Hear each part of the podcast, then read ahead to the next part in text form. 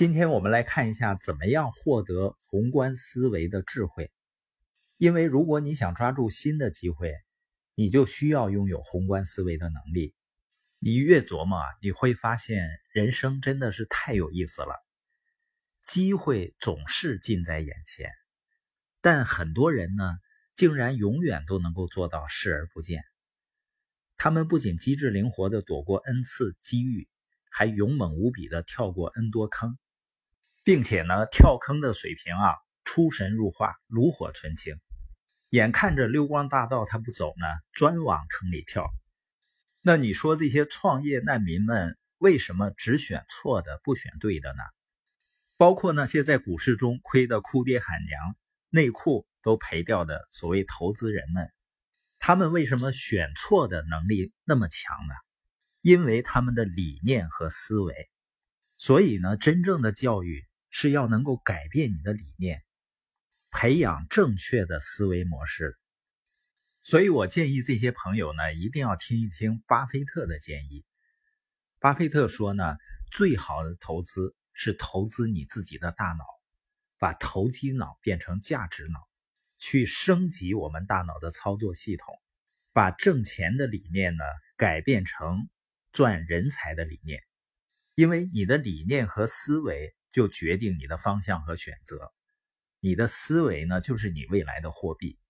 可悲的是呢，很多人一辈子非常非常的努力，就是不愿意去改变自己的理念和思维。我相信你都听过一句话，叫“方向不对，努力白费”。那关于投资大脑、参加研讨会，很多人呢会把它看成是花费，需要花费一些时间和一些钱。尤其像很多传统生意的老板。他并不一定是舍不得那点钱，很多呢是舍不得那个时间，因为他总是算眼前的那个账嘛。一个老板如果总是感觉自己的生意离不开，又忙又累，那正是应该投资大脑了。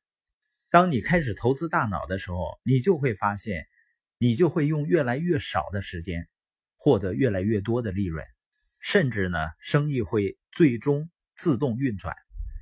这是关于你的思维的，所以参加研讨会呢，能让自己的思考超越自身和眼前的小世界。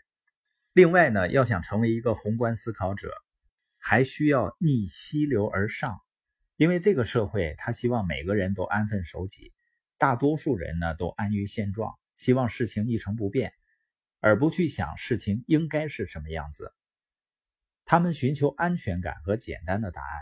为了获得宏观思考的能力呢，你就应该允许自己走不同的路，开辟新的天地，找到一个全新的世界去征服。这时你就会发现呢，自己的世界变得越来越广阔，因为外面的世界比你经历过的要大得多。不断的学习，不断成长，不断的去看事情的全貌。如果你希望成为一个优秀的思考者，这些呢都是必行之事。今天我们播音的重点呢，是如何培养宏观思维的智慧。一个呢，要参加一些研讨会；另外呢，允许自己扩展自己的世界。